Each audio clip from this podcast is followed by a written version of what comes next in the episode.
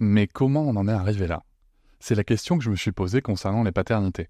Pour y répondre, je vous propose de découvrir la BD Papa Sapiens, qui raconte l'histoire des pères à travers les âges avec humour et les chouettes dessins de Sévanie. Elle va paraître le 6 juin prochain. Vous pouvez la précommander dès maintenant et avoir un cadeau idéal pour la fête des pères. Alors rendez-vous dans votre librairie préférée ou dans les liens en description de l'épisode ou sur mes réseaux sociaux. Avec quelqu'un qui a dit que je peux pas jouer aux poupées et après j'ai. Bienvenue sur Papatriarcat, le podcast qui réfléchit la parentalité au XXIe siècle en essayant de l'affranchir du modèle patriarcal. Je suis ravi de vous retrouver à nouveau pour ce remix d'une histoire de parents. On va réécouter l'histoire de Romain et Marie-Aurore.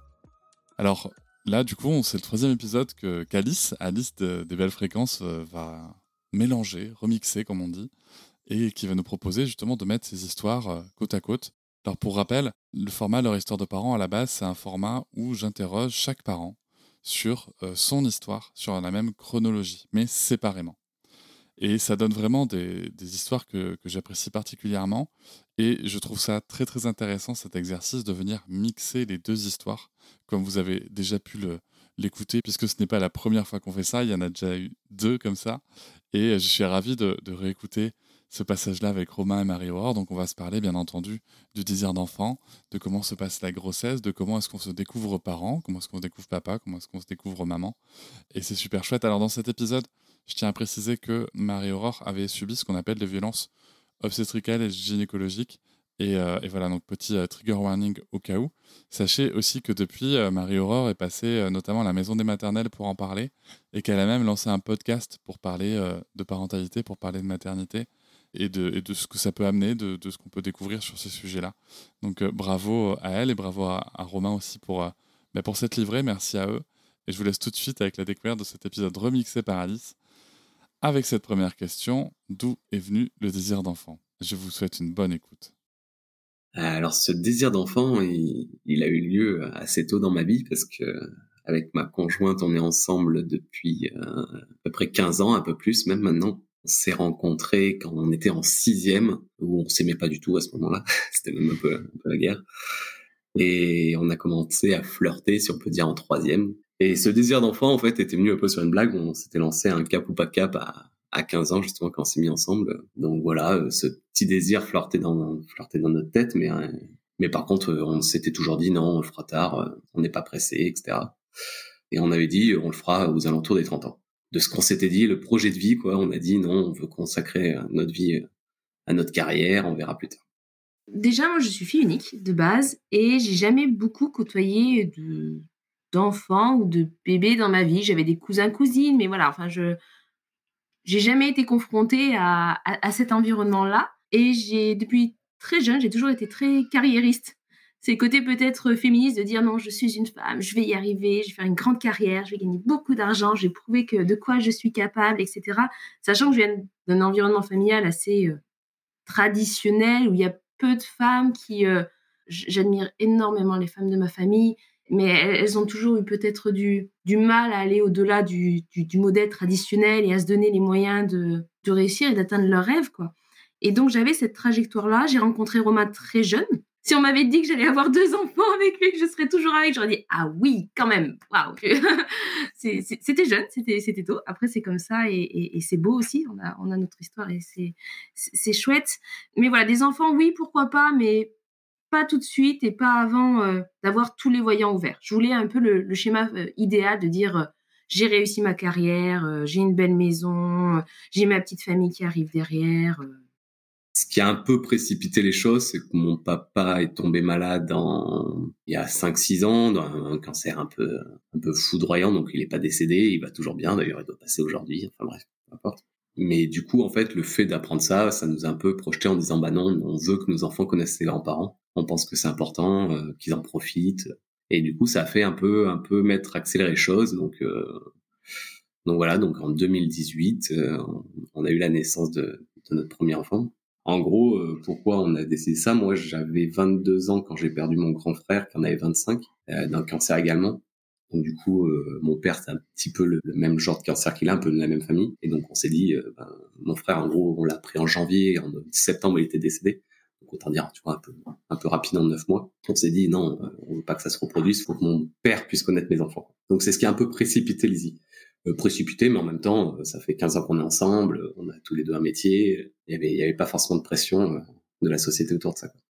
Après, autour de moi, j'avais beaucoup de personnes, enfin d'amis, qui ont galéré à tomber enceinte, qui ont mis un an, deux ans, ou ça, ça a été vraiment une épreuve pour elles. Et, j'avais cette peur-là aussi quand on a commencé à aborder le sujet d'avoir un enfant. Et j'avais dit à Romain, euh, j'espère ne pas arriver euh, dans une situation où bah, tu angoisses tous les mois quand tu as tes règles. Voilà, essayons de nous donner un peu de temps en se disant, ça marche, tant mieux, ça marche pas, c'est pas grave non plus. On n'est pas, on n'est pas pressé, on avait 20, 28 ans. Euh, déjà, on voulait que Marie-Aurore arrête euh, la pilule parce que euh, vis-à-vis de, de, la santé, on sait que c'est pas très bien, surtout qu'elle utilisait une troisième génération parce que parce que bah, c'était comme ça à l'époque. On lui avait proposé de changer, mais elle avait plein de problèmes au niveau des, des règles et du coup, c'était un petit peu compliqué de changer de pilule. Donc du coup, on s'était dit qu'on arrêtait la pilule il y a six ou sept mois avant d'avoir d'avoir Lizzie, mais pas forcément dans le but d'avoir un enfant. Et, du coup, quand on a pris la maladie de mon papa, du coup en en août, je crois, donc 2017 de mémoire, on s'est dit, euh, bah, ok, cette fois on arrête, on, arrête vraiment la pilule pour se concentrer avant un enfant. Le temps qu'on fasse un petit peu ce qui était, euh, ce qui était voulu pour avant, avant la grossesse d'arrêter la pilule, on est toujours à peu près six mois avant, en même temps qu'on prend l'acide folique. Euh, et du coup, on a dit, bah, on se protège classiquement, puis ça sera le moment venu, on, se lancera.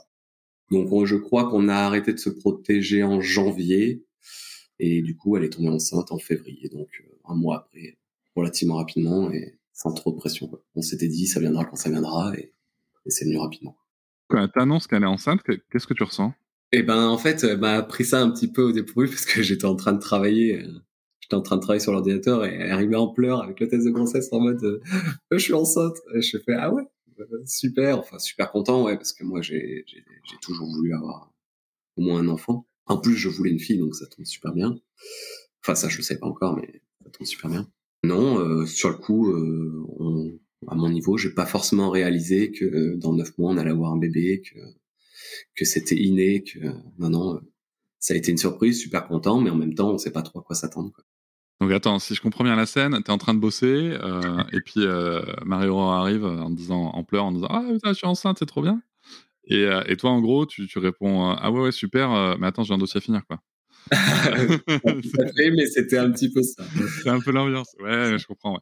Alors moi, j'avais très peur de tomber enceinte depuis toute petite. Quand je voyais des, images d'accouchement ou d'autres, tout le monde disait oh c'est magnifique, regarde le petit bébé. Moi, j'étais là oh mon dieu, mais c'est horrible. je, oui, oui, un alien. Non, puis même je me disais mais, mais regarde, elle crie, elle hurle, ça doit faire terriblement mal, mais c'est pas j'avais du mal à voir le côté un peu magique de la grossesse et, tu vois encore une fois grosse erreur j'ai adoré être enceinte ça a été euh, magique voir ce petit bébé grandir en soi et dès le début je, me suis énormément projetée et, et, je me suis laissée porter mais j'avais cette peur de l'accouchement ça, j'ai fait un gros travail sur moi parce que l'idée d'accoucher me, me terrifiait donc je me suis renseignée au maximum Aujourd'hui, on a la chance d'avoir beaucoup de livres, beaucoup de possibilités, de taper à des portes pour avoir des renseignements. Donc, euh, euh, ça a été ma méthode à moi peut-être pour me aussi euh, me rassurer. Je voulais tout savoir, le pire scénario, le meilleur scénario, les alternatives, etc. Qu'est-ce qui fait que tu voulais une fille?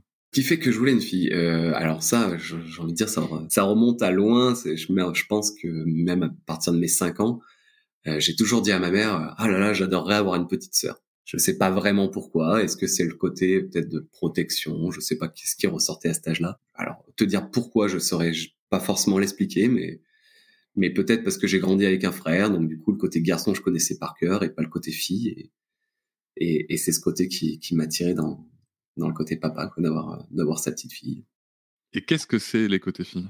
Souvent, ce qu'on dit, en fait, le problème, c'est que des choses qu'on a entendues et répétées et qui, qui a forgé un peu toute l'humanité, presque. La différence qui se crée entre garçons-filles, qui on voit qui est énorme au niveau de l'école et de l'éducation. Nous, on a toujours essayé de, de faire une éducation alors positive oui et en même temps de ne pas faire le choix garçon-fille séparé euh, mais on s'aperçoit qu'en fait euh, enfin du moins depuis qu'elle est rentrée à l'école on s'aperçoit qu'en fait c'est conditionné plus que conditionné et pour le coup toi en tant que père Qu'est-ce que tu penses qui est différent du fait d'avoir une fille dans tes attitudes à toi quand tu es devenu père plutôt qu'un garçon? Alors aujourd'hui, j'aurais aucune différence entre l'un et l'autre. Je pense que soit j'ai mûri, soit j'ai évolué, je sais pas. Aujourd'hui, j'ai plus aucune différence. Je vois même dans, dans tout ce que je vis, euh, même si j'ai des, des enfants de copains de garçons, des filles, peu importe, j'ai plus aucune différence entre les deux. À l'époque, je pense que j'avais encore cette séparation euh, de presque, si je dirais dire, le garçon doit jouer avec la voiture et la fille avec la Barbie. Même si j'avais ma Barbie quand j'étais petit, je tiens à le dire, euh, j'aimais beaucoup jouer avec avec tous les jouets. Quoi. T'as assisté au rendez-vous euh, aux consultations prénatales? Je crois que je les ai tous faits, sauf deux. Un qui était sur, la, sur euh, le périnée. Que je lui dis, bon, c'est gentil, mais je vais peut-être pas essayer de m'entraîner mon périnée avec euh, toutes les filles. Et un autre que je ne pouvais pas du tout par rapport au travail. Je me rappelle plus c'était. Alors là, tu me parles de la préparation à la naissance pour le coup. Oui, donc les rendez-vous de préparation à la naissance, tu les as, tu les as tous faits sauf deux, c'est ça? Oui. Ah oui, pardon, les prénatales. Euh, les consultations prénatales, t'as tout fait? J'ai tout fait. Est-ce que tu as utilisé euh, ton droit d'avoir trois rendez-vous, euh, trois absences autorisées et payées? Alors non, j'ai pas utilisé ce droit. Déjà, je le connaissais pas. après, j'ai un employeur qui est pas trop trop pénible à ce niveau-là, et en général, il me laissait y aller tranquillement en étant mmh. payé sans problème ma question, c'était aussi de savoir en effet si tu avais connaissance de ce droit, comme beaucoup de pères ne mmh. l'ont pas. voilà. Donc, euh, il est jamais, il est toujours bon de rappeler aux pères comme aux mères ou aux futures mères que les hommes ont droit, enfin les pères, les futurs pères ont droit à trois absences autorisées et payées pour aller à des rendez-vous de consultation prénatale qui sont souvent utilisés pour les trois grandes échographies du parcours. Voilà, donc ça c'est important de, le savoir. Pendant la grossesse, euh, j'ai pu être arrêtée tôt parce que euh, Lizzie, ma grande, euh, appuie énormément en bas et puis je souffrais, voilà, je souffrais pas mal d'infections urinaires aussi. Donc, euh, j'ai pu prendre le temps de me poser, de préparer la naissance, que ce soit de manière matérielle que aussi psychologique. J'ai beaucoup de chance d'avoir pu m'arrêter tôt parce que c'est tellement un bouleversement dans ta vie que se dire peut-être il y a un avant, il y a un après pour pouvoir se projeter, pour pouvoir. Euh, enfin, moi, j'en ai eu besoin. Moi, ça m'a rassurée et j'avais besoin. Tu sais, on dit, comment ça s'appelle quand juste avant l'accouchement, tu as ce l'anidation, je crois, quand tu tu prépares tout, tout soit, soit au, cardio, au, enfin, je sais pas comment dire, tout soit prêt. J'ai eu besoin de ça pour me rassurer. Comment tu qualifierais euh, l'accompagnement de Romain sur euh, sur cette grossesse? Il, était rassurant. Là où moi, je disais, attends, il faut penser à ça, il faut préparer ça, il faut anticiper ça. Lui, il me disait, ok, on va y aller par étapes, on va faire comme ça, on va acheter ça, euh, là on verra, on avisera le moment venu. ma famille était plutôt comme moi stressée, alors que lui, sa famille, euh, où il y a beaucoup d'enfants, beaucoup de bébés, sa maman travaille en PMI, euh, voilà, eux, ils, rassuraient, donc c'était bien parce qu'ensemble, ça permettait d'être serein pour, pour la suite. Non, non, Romain, Romain très bien, et pour l'accouchement, ben, il a aussi, heureusement qu'il était là. Euh, je lisais beaucoup. Romain, c'était pas son truc, mais par contre, dès que je terminais une lecture, je disais attends, on va prendre une heure et je vais t'expliquer tout ce que j'ai lu. Qu'est-ce que t'en penses? Allaitement, pas allaitement, euh, euh, voilà, accouchement, physio, pas physio. je, on va dire que je, l'ai amené sur ces terrains-là, mhm. même par rapport, tu vois, à la parentalité bienveillante, etc. Moi, à l'époque, je suis, enfin, je tombais des nues, je ne connaissais rien à tout ça, et je m'y suis plongée, mais avec grande passion, vraiment. Je me dis mais en fait tout ce que tu as connu, euh, c'est peut-être pas comme ça la vie. Enfin, t'es peut-être pas obligé de faire pareil. Il y a peut-être d'autres solutions. Peut-être que tu te trompes ou pas, mais donne-toi la chance. Enfin, essaye. Je, je, sais pas. On, avisera. Et avec Romain, on se dit mais oui, en fait, il y a, on, peut faire différemment. Et ça nous a permis de réfléchir sur beaucoup de sujets où, sur lesquels on n'était pas sensibilisé parce que pas confronté. Hein, après, c'est la vie qui est comme ça. Donc euh, oui, je, je, je l'ai amené vers moi sur ces sujets-là. Et c'est chouette quand avec ton conjoint aussi. Enfin, un enfant, ça te fait énormément euh, mûrir, ça te fait euh, t'interroger, te poser beaucoup de questions sur le sens que tu veux donner à ta vie, qu'est-ce que tu veux transmettre à tes enfants et tout ça. Donc, donc c'est bien. Et comment ça se passe? Toi, t'es comment dans ta tête pendant la grossesse? Tu te dis, putain, c'est quoi ce truc Est-ce que vous avez fait des trucs genre, tu vois, moi avec ma compagne, ce qu'elle faisait souvent, c'est qu'elle m'envoyait des photos, genre, elle m'envoyait un grain de raisin avec des bras dessinés, un smiley dessus. J'ai eu la mangue aussi, je crois, régulièrement. Est-ce que vous avez fait ce genre de choses? Comment ça se passe? Comment est-ce que tu Comment est-ce que toi, tu arrives à te rendre compte de ce qui se passe? Nous, on utilisait une application qui chaque jour nous disait euh, à quoi ressemblait le bébé. Enfin, avant, il y avait des choses, mais ça commençait par le grain de riz jusqu'à à la pastèque, euh, des choses comme ça. Euh, on avait euh, la vision 3D, pareil sur cette application pour voir la taille du bébé qui grossit. On essayait de se rendre compte. J'ai senti le bébé assez tôt parce qu'au début je sentais carrément des petites bulles. Après je sentais carrément la tête. Enfin non, j'ai vraiment senti assez tôt. De mémoire, là où j'ai vraiment vraiment senti le vrai premier coup où on est sûr et certain que c'est un bébé, c'est plus des gargouilles dans le ventre. Je crois que c'était aux alentours des 5-6 mois. Mais déjà, je pense qu'à 3-4 mois, on commence à sentir, mais on savait pas trop ce que c'était. On a fait les échos de base, on allait faire une écho aussi euh, entre les deux. C'était une écho 3D parce qu'on voulait avoir une écho au milieu des deux pour se persuader. Parce qu'en fait, sur l'écho des six mois, nous avait pas montré le bébé ou je sais plus ce qui s'était passé. En gros, on avait écouté le cœur rapidement, mais, l'écho, on n'avait pas bien vu ce qu'on voulait. Ou il nous avait pas donné le sexe, on voulait absolument connaître le sexe. Donc du coup, on avait fait une écho au milieu. Euh, c'est là où on avait vraiment vu que, c'était une fille et, un peu en 3D, donc ça nous avait un petit peu touché. C'était un peu, un peu notre moment ridicule, mais, c'était mignon. Après, pour moi, tant que on n'avait pas le bébé, c'était pas pareil.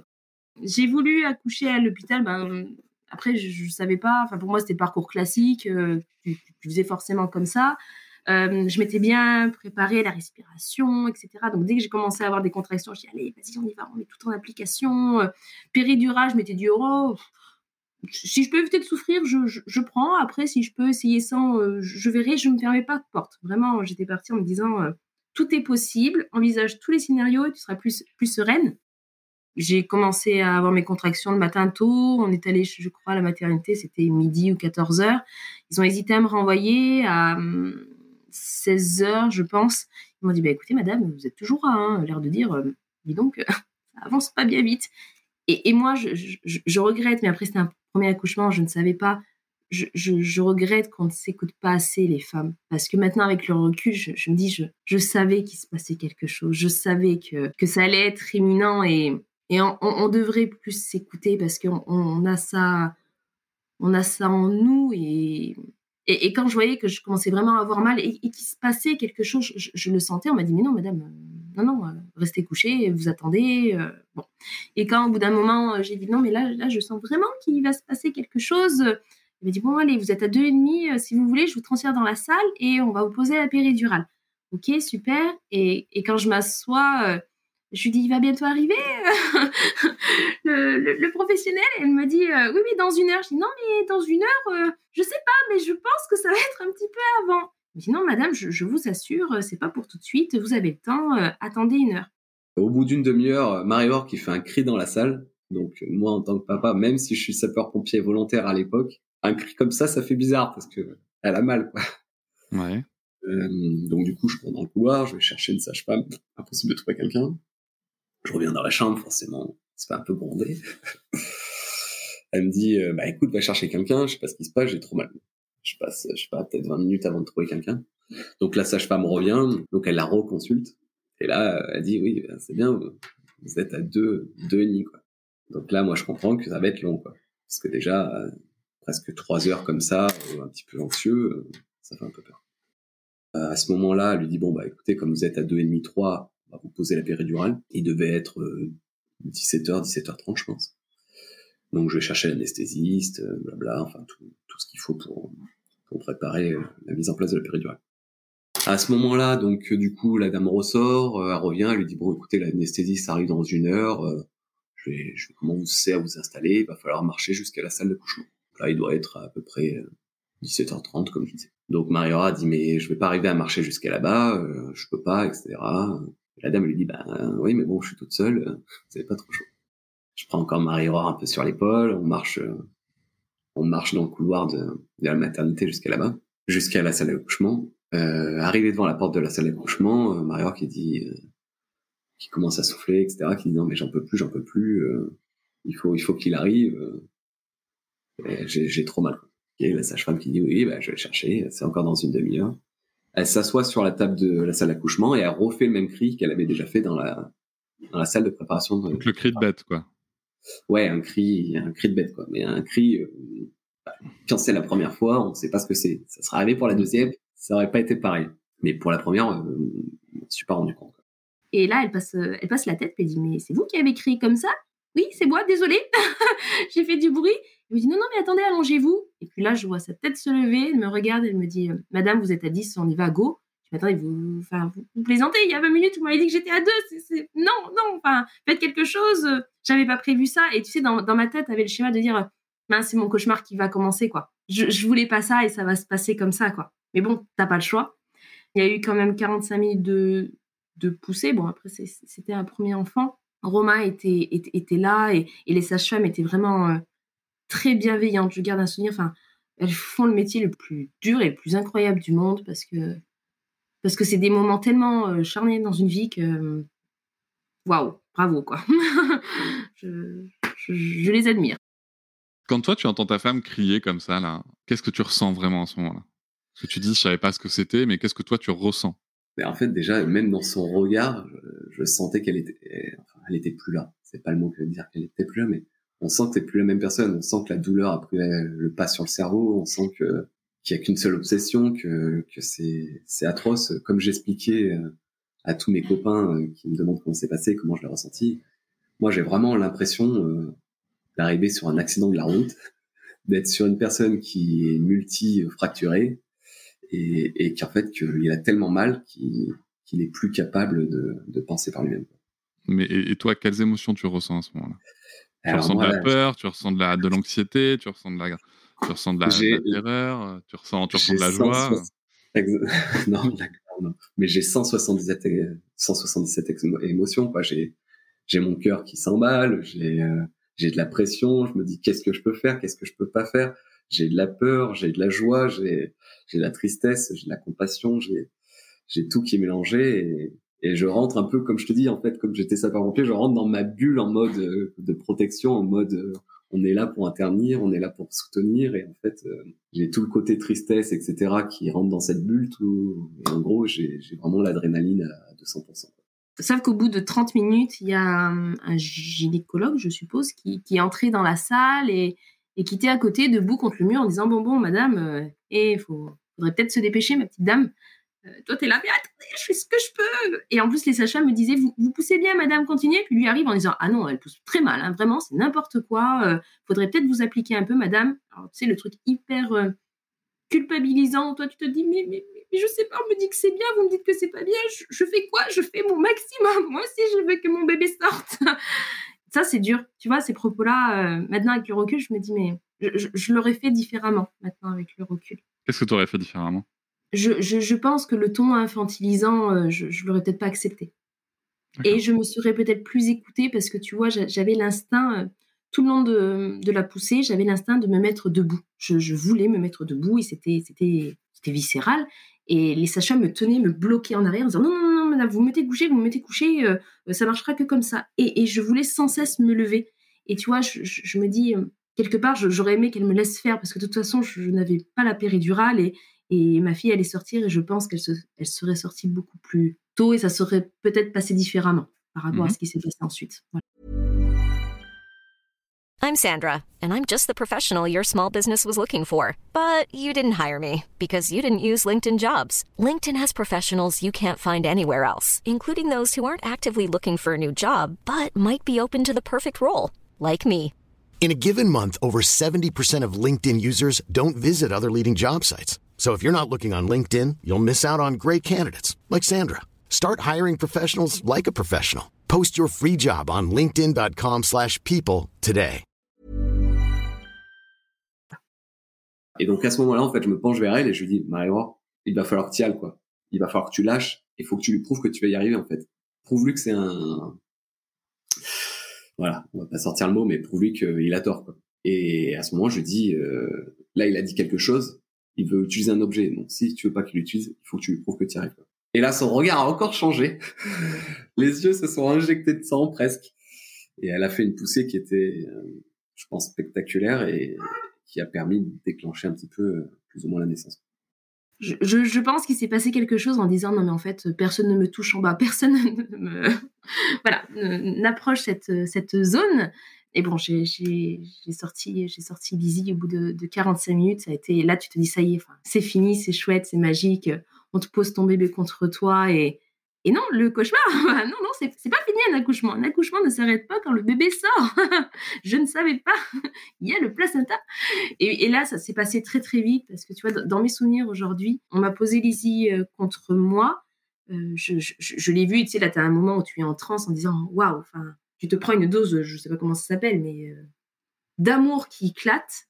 Et là, en deux secondes, j'ai eu une douleur tellement énorme que, j'ai cru que j'allais mourir vraiment. C'était la sensation. Euh, et en fait, j'ai su après que le, le gyné pensait que j'avais eu la péridurale, alors je ne l'avais pas. Et le placenta apparemment était peut-être sorti churer. Il a eu un doute et il est allé euh, avec les mains récupérer le morceau à vif, alors que je venais juste de sortir mon, mon enfant, quoi.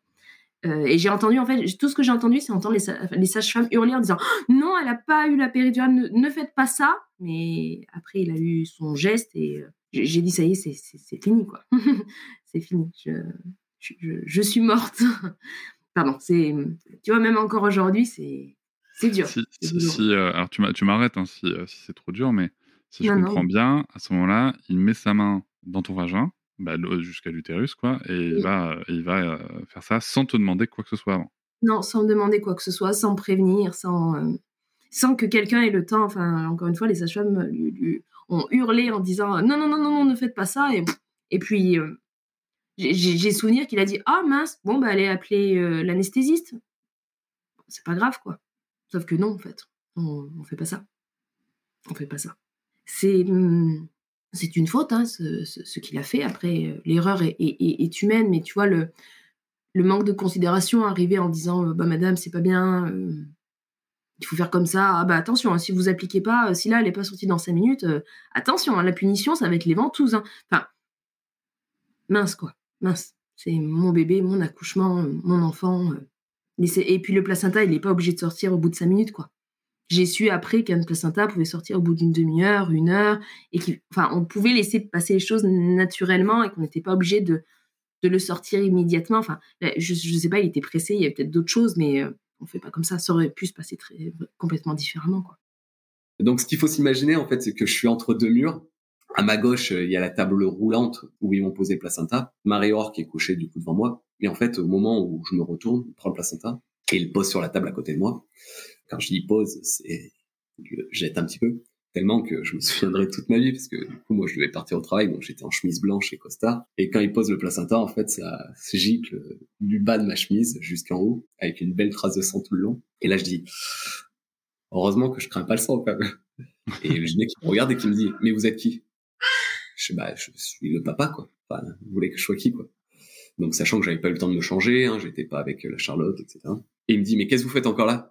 Bah, vous voulez que je sorte comment? Soit je passe au-dessus de ma femme, soit je passe par-dessus le placenta, mais je peux pas sortir en fait. Ah oui, oui, mais là, le placenta, il commence à farfouiller dedans et en fait, il était un petit peu assuré. Donc, dit assuré, dit peut-être complication, peut-être hémorragie. Enfin bref, ça c'est le médecin qui qui juge. Euh, bah écoute, euh, écoutez, on on va devoir l'endormir et vérifier. Euh, moi qui suis dans le couloir, qui sait pas ce qui se passe, euh, ça doit durer entre 40 minutes et une heure j'en profite quand même pour écrire un petit peu à tout le monde. On te laisse pas ton bébé à ce moment-là? Non. Non, j'étais vraiment dans le couloir, donc le bébé reste euh, sous la lampe. Par contre, euh, je crois, de, alors je me rappelle plus tout, mais c'est le moment aussi ils sont allés peser, etc. Et ça se faisait dans une autre pièce. On t'a pas donné l'opportunité d'être avec ton bébé en peau à peau euh, pendant tout ce temps À ce moment-là, non. Alors, juste le moment de l'opération, enfin l'opération. Oui, si je peux dire opération, qui a duré entre 15 et 20 minutes. Là, j'ai pas du tout eu le bébé. Euh, mais par contre, euh, je pense c'est pas forcément qu'ils voulaient pas me le donner. C'est je pense qu'ils sont allés faire euh, des tests sur le poids, peut-être le sang, les choses comme ça. Que d'habitude, je pense qu'ils font dans la salle de naissance. Enfin, c'est ce qui s'est fait avec la deuxième d'ailleurs. Mais vu que là, la maman est endormie et qu'il y a des risques, je pense, à ce moment-là, je sais pas, de bactéries, je sais pas, donc ils m'ont fait sortir de la pièce. À la fin de l'opération, euh, Marie-Aurore dormait toujours, et c'est là où ils m'ont fait rentrer avec le bébé en peau à peau. Et c'est là, par contre, où j'ai vraiment compris que que j'allais être papa. Moi, j'ai adoré ce moment euh, parce que là, j'ai eu deux heures euh, de temps qu'elle se réveille où j'étais qu'avec mon bébé. Donc là, on était vraiment tous les deux euh, dans le noir, en peau à peau, exceptionnel. Très très bien ce moment. Et là, tu te rends compte que t'es papa? Ah là, oui, c'est c'est ah oui, cette chose, elle est fragile. si je suis pas là, il y a personne en fait. Et tu vois, euh, le lendemain, donc Lizzie, j'ai, j'ai pas pu faire la mise au sein. Bon, après, je pense aussi que ça a compliqué peut-être euh, la, l'allaitement. Tu vois, la rencontre que souvent des personnes citent avec leur enfant en disant euh, je l'ai eu contre moi j'ai senti une vague d'amour immense. Romain l'a eu tout de suite. C'est chouette, il a pu passer du temps avec elle, le temps que moi, j'avais. j'étais donc endormie. Moi, la rencontre, je l'ai eue le lendemain, quand j'ai pu la prendre contre moi. J'ai pu la nourrir que le lendemain, donc ça, c'est pareil. Je me dis, un petit bébé personne lui a donné à manger avant le lendemain. Et on m'a dit, ah non, mais si vous voulez l'allaiter, c'est pas grave, elle peut attendre, je crois que j'ai accouché à 18h, euh, ah, elle peut attendre le lendemain matin à 9h. Aujourd'hui, je me dis, mais, si j'aurais su, mais Marie non, tu laisses pas ton enfant, non, non. Elle avait faim, elle avait besoin de moi. Alors on m'a dit, oui, mais vous avez du produit en vous. Enfin, voilà, aujourd'hui, je, je, traiterai toutes ces infos différemment, mais je ne savais pas. Ouais, le lendemain de l'accouchement, j'ai souvenir, et c'est ça aussi qui m'a pas réconfortée, mais qui m'a un peu, oui, qui m'a aidée. Dans le même accouchement, la sage-femme qui, avait été là et qui, a, été géniale, elle est venue dans la chambre et elle, euh, elle s'est mise à pleurer. Euh, quand elle est rentrée dans la chambre, elle s'est mise à pleurer et sur le coup, elle commence mince parce que sur le coup, tu vois, moi après, quand je suis rentrée dans la chambre, c'est bon, j'avais mon bébé. Euh, tu, tu, vois, tu réalises pas. C'est après, des mois après, que tu t'analyses, mais sur le coup, tu, tu réalises pas. Et, quand elle est rentrée dans la chambre, elle, est rentrée en pleurant et elle m'a dit. Il m'a dit, je suis désolée que ça soit passé ainsi. Euh, bravo. Enfin voilà. Euh, aujourd'hui, c'était chouette. Vous avez votre bébé et tout. Mais je voyais toute la culpabilité qu'elle avait et, elle s'en voulait énormément. Et nous, on lui a dit non, non, mais tout, tout, tout, va bien, c'est cool, il y a le bébé, je suis en bonne santé, vous vous inquiétez pas. Et tu vois, maintenant, avec le recul, je me dis, euh, elle aussi aurait voulu que ça se passe autrement. Et c'est. Beaucoup de personnes, après mon accouchement, m'ont dit non, mais Marie, t'es en bonne santé, ton bébé est en bonne santé c'est chouette, quoi. Et j'ai mis un moment à poser le mot euh, viol. Et c'est après, pour ma deuxième fille, quand je suis allée en maison naissance et que j'en ai parlé à des sages-femmes qui m'ont dit Mais en fait, Marie-Laure, ce qui s'est passé n'aurait pas dû se produire. C'est considéré comme un viol et c'est une faute grave, ce qui s'est passé. Et le jour où elles m'ont dit ça, j'ai pu poser des mots dessus et dire Ok, je, ne suis pas zinzin ou je. Enfin, c'est pas moi qui, euh, en fait toute une histoire. C'est pas bien, quoi. Ce qu'il a fait, c'est pas bien. C'est pas bien et c'est ok que ça soit dur et, voilà. Avec le recul, imaginons que cette, cette sage-femme écoute l'épisode. Mmh. Avec le recul, maintenant, ce que tu sais, qu'est-ce que tu aimerais lui dire? Qu'elle a fait tout son possible et qu'elle a été géniale. Honnêtement, hein. elle a été très pro, elle a été bienveillante, elle, euh, elle m'a donné la main jusqu'au bout. Ouais. Tu vois, le lendemain, elle est venue me voir. Le gyné, elle n'est pas venu me voir. Tu vois, c'est des petits détails, mais c'est des choses. Elle est venue me voir en disant comment ça va, quoi? Comment ça va, comment vous gérez? Et moi, à ce moment-là, je disais, ah oui, ça va, euh, tout va bien, euh, je suis trop contente, mon bébé va bien. Euh. Non, non, je, je, ne la blâmerai jamais. elle, a, elle a été super et je la remercie d'être venue me voir aussi pour, voilà, savoir comment, comment ça allait. Et donc, comment se passe le retour à la maison? Eh ben écoute, bien, tu arrives avec ton bébé, tu te poses sur le canapé, ton bébé est dedans et tu te dis bon bah voilà voilà, on est trois, qu'est-ce qu'on fait maintenant? Non, c'était c'était beau, c'était un nouveau rôle, on était complètement, euh, complètement gaga de, ce, petit bout de chou qui a bouleversé notre, notre vie. Euh, que du bonheur euh, quand as un enfant. Enfin, moi, j'étais très excitée de voir la suite. J'étais très excitée de dire, ah, le premier, je sais pas, la première fois qu'elle va ouvrir les yeux, la première fois qu'elle va commencer à dire baba, toutes ces vases-là, j'étais hyper excitée. Alors que tu vois, pour ma deuxième, je suis en mode non, non, non, non, au contraire, je sais que ça va arriver, prenons le temps, on n'est pas pressé. Premier jour avec le bébé, euh, ah, donc on était plein de bonne volonté. Hein. On avait dit notre bébé, on va essayer de pas lui donner de tutu, on va essayer euh, d'être les meilleurs parents au monde. Ça, c'est ça, c'est réussi, ça c'est très très bon moment. Après, ce qui a été très compliqué, c'est que du coup, je pense maintenant après réflexion, c'est que vu qu'il n'y a pas eu la première mise au sein, qu'il n'y a pas eu euh, peut-être ce côté euh, d'avoir ses deux parents confort, je sais pas, c'est ce qu'on ce qu'on se dit maintenant, mais après réflexion, peut-être qu'on a tort. Mais en gros, elle avait un gros gros besoin de succion, donc on a passé, euh, je pense, la première nuit, euh, c'était plus la peur qu'elle s'étouffe, c'est-à-dire que vu que le bébé recrache beaucoup, euh, on n'a pas beaucoup dormi. Mais bon, finalement après, c'était pas trop trop grave ça. c'est plutôt la deuxième nuit en fait, j'ai passé quasiment la moitié de la nuit avec le petit doigt dans, dans la bouche parce qu'elle avait un, un besoin de succion très très grand quoi très important. Que, que, du bonheur, on se rend compte que, que le bébé a besoin de nous, qu'on a besoin de lui. Lizzie a eu des RGO Donc les six premiers mois, ça a été, ça a été un petit peu compliqué. On se levait toutes les deux, trois heures euh, pendant une heure euh, comme ça avec le bébé à taper dans le dos. Dit, ça va aller, ça va aller mon petit cœur. Puis tu te sens impuissant, puis c'est horrible. Ton bébé il hurle et, et, et, tu peux rien faire. Ça, ça a été très déroutant. Et le manque de sommeil a été dur. Euh, surtout que, pour nous, c'était hors de question de la laisser pleurer. C'était hors de question de fermer la porte en disant, ouais, c'est bon. Il y a un moment, je, je, je sature. Et c'est ok. Encore une fois, voilà, on fait tous comme comme on peut. Euh, mais, mais, mais moi, c'était, pour nous, c'était inconcevable. Aujourd'hui, on reprend le boulot au bout de deux mois et demi, mais alors qu'on dormait pas et qu'on se levait à 11h, 1h, 3h, 5h du matin toutes les nuits, euh, waouh, waouh. Donc, on a commencé là, du coup, la diversification alimentaire très tôt, à trois mois et demi, quatre mois. On a commencé un petit peu tôt en se disant, euh, si elle mange un peu plus solide, ça va aller mieux.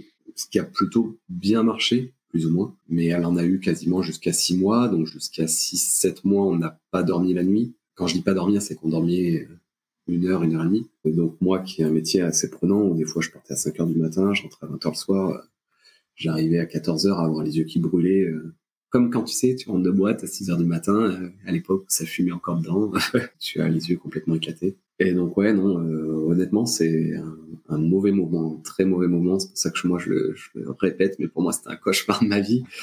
euh, on voit pas le jour, on ne sait pas quand ça va s'arrêter. Euh, non, très très très très compliqué. Quand j'ai repris le boulot, bah tu commences juste à t'en remettre, à, te remettre toi physiquement, mentalement et tout ça, que tu te dis déjà bah allez il faut retourner au boulot, je vais laisser mon enfant à, à Anne, assistant maternelle euh, super, en qui euh, enfin, tout de suite on a on a bien bien accroché et bonjour Michael, tu es le meilleur nounou du monde. Donc on se parle bien de un assistant maternel. Un assistant maternel euh, qui, qui est un, un nounou en, en, or et qui euh, c'est chouette d'ailleurs de tomber sur des personnes euh, en qui tu as autant euh, confiance parce que confier son enfant à quelqu'un c'est dur hein les premiers temps t'es vraiment vraiment stressé la, société est quand même violente je trouve tu as un enfant, tu commences à prendre tes repères, puis au bout de deux mois et demi, on te dit tu reprends, et puis tu reprends, et, tu reprends comme avant, en fait. Euh, tu eu un enfant ou pas d'enfant, c'est pareil. Moi, j'avais un boulot où je partais en déplacement, où euh, on faisait des heures à rallonge, et quand je disais euh, cette nuit, euh, ça a été dur, on me disait ouais, bah, t'es maman, t'assumes, quoi, t'as repris le travail. Euh. Tu l'as voulu aussi, tu vois. Tu l'as voulu, ouais. Voilà, normalement, tu vas pas te plaindre. Ouais, c'est ça. Non, c'est ça, c'est ça. Quoi. Et puis, par contre, Romain, on disait, oh, pauvre Romain, en plus, tu te lèves souvent la nuit, hein, oh là là, c'est dur, alors que toi, on te dit, bah, t'es maman, t'assumes quoi. T'avais posé, t'avais pris ton congé paternité? Euh, Alors là, je l'avais pas encore posé parce que j'avais les trois jours euh, obligatoires. Euh, moi, j'ai même dormi à l'hôpital, etc. J'ai passé les trois jours carrément avec elle tout le ouais. temps. Hormis une fois pour aller chercher, je sais plus quoi, à la maison. Euh, sinon, j'ai passé les trois jours entiers et j'ai enchaîné avec euh, avec mes 15 jours, enfin mes 11 jours de, de congé pato. T'en as parlé à Romain de cette de ce décalage de traitement entre ce que lui vivait et ce que toi tu vivais? Il en prend conscience maintenant. Il en prend conscience. Est-ce que toi tu lui en parlais? Oui, oui, oui. Comment tu lui en Les petites remarques, les petites piques. Euh, quand Lizzie était malade et qu'il fallait aller la chercher, euh, Romain se euh, dépatouillait, enfin voilà, aller la chercher. On disait, eh oh, ta femme, elle peut pas y aller. Bah, ça m'arrivait aussi de découcher pour le travail. Romain, ça a toujours été la priorité. Hein. Ses filles, ça a toujours été la priorité, c'est clair. Et, plusieurs fois, il a eu des remarques, alors que moi, on me disait, limite, j'étais, j'étais une mère indigne, quoi mais en même temps je devais tout gérer tu vois je devais être une bonne mère je devais euh, rendre des comptes enfin voilà être au, top niveau euh, professionnel tu, tu, dois être sur tous les fronts partout tout le temps et t'as pas le droit à l'erreur et alors que Romain c'était oh, t'as de la chance hein. Romain euh, oh là là il t'aide il s'occupe bien de ses filles c'est trop chouette mais non en fait pas on est deux parents et on fait tout pareil et non c'est normal c'est normal et moi aussi c'est normal on fait tous euh, et même si, tu vois, j'en ai rapidement eu conscience de cette pression-là et, j'étais sensible à ces sujets, mais quand tu es confronté, en fait, tu te dis, mais waouh, et c'est pas prêt de changer, quoi. Et, en plus de personnes, de, de, femmes qui te disent, attends, moi je suis passée par là, je vois pas pourquoi toi tu subirais pas la même chose, quoi. L'entreprise devrait plus prendre en compte ces problématiques-là, que ce soit pour les papas et pour les mamans. La dernière fois, tu vois, j'ai un jeune papa qui m'a dit euh, Marie-Aurore, euh, je veux prendre six mois euh, pour m'occuper de mon enfant. J'ai dit c'est génial, c'est chouette, vas-y, c'est top. Et euh, j'ai eu plus ou moins des échos en me disant ah, mais tu te rends compte, un papa qui prend, euh, qui prend du temps pour son enfant. Je dis mais, mais, mais non, mais non. Au contraire, il va en revenir grandi et, et, soyons là pour l'aider au mieux possible. On, va recruter quelqu'un le temps de son absence, il sera serein, on va l'anticiper. Enfin, aujourd'hui, il faut pas que ça soit un tabou en disant je suis désolée, euh, euh, je, vais prendre quelques mois de, je vais m'arrêter quelques mois. Ou une maman qui dit ben pareil, je, vais m'arrêter euh, six mois, neuf mois, un an pour m'occuper de mon enfant. Ok, ça fait partie de la vie. Ok, l'entreprise sait s'adapter pour certains. Alors c'est marrant parce que tu vois, je, je bifurque un peu, mais quelqu'un va te dire, euh, je me suis blessé, tu vois, je me suis cassé la jambe, j'en sais rien. Du coup, je suis arrêté six mois, un an. On va dire, ah ok, ah, bah mince, t'as pas de bol, euh, pas de problème. Par contre, tu te dis, je m'arrête six mois, un an pour m'occuper de mon enfant, euh, voilà. On te dit, oh, c'est pas bien. Enfin, il y, a de monde et, et non. Aujourd'hui, ça fait partie de la vie d'un collaborateur et c'est ok. Moi, quand j'entends le modèle suédois où on dit pendant six mois c'est maman six mois, papa six mois, par exemple, euh, mais, mais, mais c'est génial. Et un, enfant, enfin, des, fois, j'ai des, des copains qui me disent, euh, je, caricature, mais c'est un peu ça. Euh, oui, mais quand c'est bébé, c'est la maman parce que la maman l'a porté et, et, moi j'interviens après, en gros, quand l'enfant il a 3-5 ans, enfin bon, le, cliché.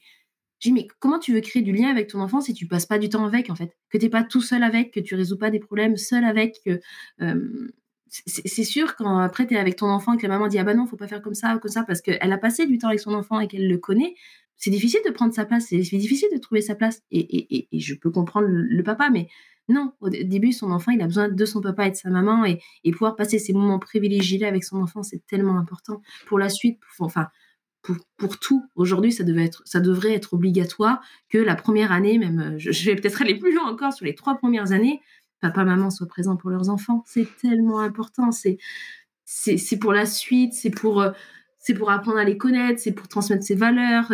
Papa, maman, on a tous quelque chose à apporter. C'est, on est deux à avoir eu des enfants, on doit être deux à pouvoir, euh, à pouvoir les accompagner. Comment s'appelle ta fille? Alors, ma fille s'appelle Lizzie. Et oui, parce que ça, c'est quelque euh, chose que vous aviez décidé donc presque 15 ans avant, quoi. Ça, c'est vrai qu'il y a une petite histoire autour de ça. Oui, euh, oui donc justement, le jour où on, s'était dit cap ou pas cap, euh, on s'était dit euh, cap ou pas cap si on a une fille de l'appeler Lizzie. Et du coup, en fait, bah, le jour de sa naissance, c'était un peu écrit dans le marbre. Donc, justement, le moment où elle était endormie et qu'elle était, parce que du coup, on n'a pas pu vraiment valider le prénom. J'avais la feuille de naissance et je devais écrire le prénom et, le nom de famille. Et c'est ce grand moment de doute où j'ai rien écrit. Et la sage-femme qui me dit, mais vous avez rien écrit? Euh, bah non, parce que j'aimerais bien que maman soit d'accord quand même.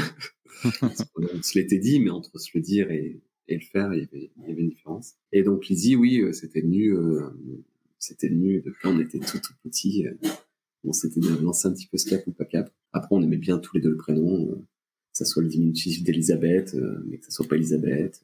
le fait que ça soit notre première fille, que c'est tout ce qu'on s'était dit, en fait, c'était c'était ultra logique que ça soit ça, quoi.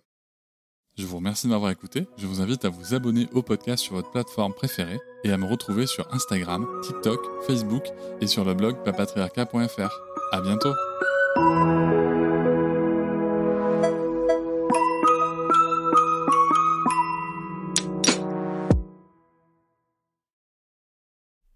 Hop, c'est encore moins. Si tu veux soutenir le podcast, tu peux aussi t'abonner à Papatriarca Plus et découvrir chaque semaine un épisode bonus en plus des 60 déjà disponibles.